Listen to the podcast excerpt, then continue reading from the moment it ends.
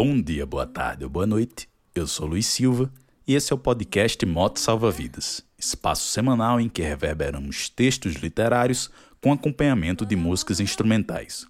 No nono episódio, apresentamos o conto intitulado Maria, que compõe o livro Olhos d'Água, publicado em 2014 e de autoria da escritora brasileira Conceição Evaristo. A prosa de Conceição Evaristo é um espetáculo. Se afasta dos simulacros, das imitações da vida, pois centra-se em vivências próprias, em personagens vivas, na escrita enquanto ato político, legitimado pelo seu lugar de mulher negra militante. O conto Maria é essencial para o momento político que vivemos. Escancar o racismo brasileiro, a sanha punitivista das turbas, nosso território em que Marielles não podem ser combativas, onde a lida do povo negro seja no trabalho doméstico, seja nos poucos postos valorizados ocupados, é sempre enxergada de forma enviesada. Tudo isso a partir da volta de Maria para casa, no ônibus e do reencontro com o pai de seu filho. Você escuta nessa apresentação Esperança Spalding com a canção Perazuan, de seu primeiro álbum, e, junto com o conto, você vai escutar versão estendida da música a Catalogue of Afternoons, do compositor Max Richter. Boa audição.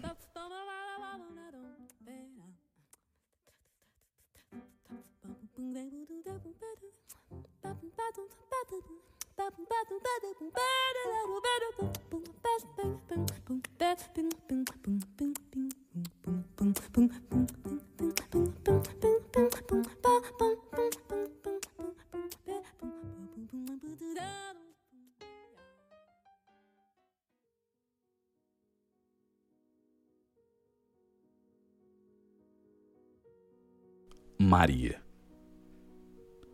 Maria estava parada há mais de meia hora no ponto de ônibus. Estava cansada de esperar. Se a distância fosse menor, teria ido a pé. Era preciso mesmo ir se acostumando com a caminhada. Os ônibus estavam aumentando tanto. Além do cansaço, a sacola estava pesada. No dia anterior, no domingo, havia tido festa na casa da patroa. Ela levava para casa os restos o osso do pernil e as frutas que tinham enfeitado a mesa. Ganhar as frutas e uma gorjeta. O osso a patroa ia jogar fora. Estava feliz, apesar do cansaço. A gorjeta chegara numa hora boa. Os dois filhos menores estavam muito gripados. Precisava comprar xarope e aquele remedinho de desentupir o nariz. Daria para comprar também uma lata de Todd. As frutas estavam ótimas e havia melão. As crianças nunca tinham comido melão. Será que os meninos gostavam de melão? A palma de um de suas mãos doía. Tinha sofrido um corte bem no meio, enquanto cortava o pernil para a patroa. Que coisa! Faca laser corta até a vida. Quando o ônibus apontou lá na esquina, Maria abaixou o corpo, pegando a sacola que estava no chão entre as suas pernas. O ônibus não estava cheio, havia lugares ela poderia descansar um pouco, cochilar até a hora da descida. Ao entrar, um homem levantou lá de trás do último banco, fazendo um sinal para o trocador. Passou em silêncio, pagando a passagem dele e de Maria. Ela reconheceu o homem. Quanto tempo, que saudades! Como era difícil continuar a vida sem ele. Maria sentou-se na frente. O homem assentou-se ao lado dela. Ela se lembrou do passado, do homem deitado com ela, da vida dos dois no barraco, dos primeiros enjoos, da barriga enorme que todos diziam gêmeos e da alegria dele. Que bom, nasceu! Era um menino e haveria de se tornar um homem. Maria viu, sem olhar, que era o pai de seu filho. Ele continuava o mesmo, bonito, grande, o olhar assustado, não se fixando em nada e em ninguém sentiu uma mágoa imensa. Por que não podia ser de outra forma? Por que não podiam ser felizes? E o menino, Maria? Como vai o menino? Cochichou o homem. Sabe que sinto falta de vocês? Tenho um buraco no peito, tamanha saudade. Tô sozinho, não arrumei e não quis mais ninguém. Você já teve outros, outros filhos? A mulher baixou os olhos, como que pedindo perdão. É. Ela teve mais dois filhos, mas não tinha ninguém também. Homens também? Eles haveriam de ter outra vida. Com eles tudo haveria de ser diferente. Maria, não te esqueci. Tá tudo aqui no buraco do peito. O homem falava, mas continuava estático, preso, fixo no banco. Cochichava com Maria as palavras, sem entretanto virar para o lado dela. Ela sabia o que o homem dizia. Ele estava dizendo de dor, de prazer, de alegria, de filho, de vida, de morte, de despedida. Do buraco saudade no peito dele. Desta vez, ele cochichou um pouquinho mais alto. Ela, ainda sem ouvir direito, adivinhou a fala dele. Um abraço, um beijo, um carinho no filho. E logo após, levantou rápido, sacando a arma. Outro lá atrás gritou que era um assalto. Maria estava com muito medo, não dos assaltantes, não da morte, sim da vida. Tinha três filhos. O mais velho, com 11 anos, era filho daquele homem que estava ali na frente com a arma na mão. O de lá de trás vinha recolhendo tudo.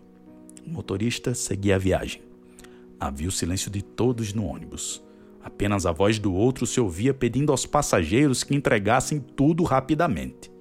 O medo da vida em Maria ia aumentando. Meu Deus, como seria a vida dos seus filhos? Era a primeira vez que ela via um assalto no ônibus. Imaginava o terror das pessoas.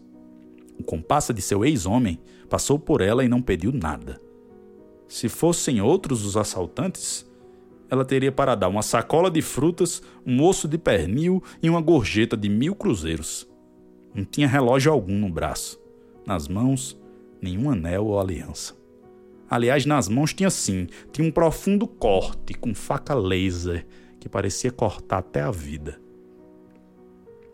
Os assaltantes desceram rápido. Maria olhou saudosa e desesperada para o primeiro. Foi quando uma voz acordou a coragem dos demais. Alguém gritou que aquela puta safada conhecia os assaltantes. Maria assustou-se. Ela não conhecia assaltante algum. Conhecia o pai do seu primeiro filho. Conhecia o homem que tinha sido dela e que ela ainda amava tanto.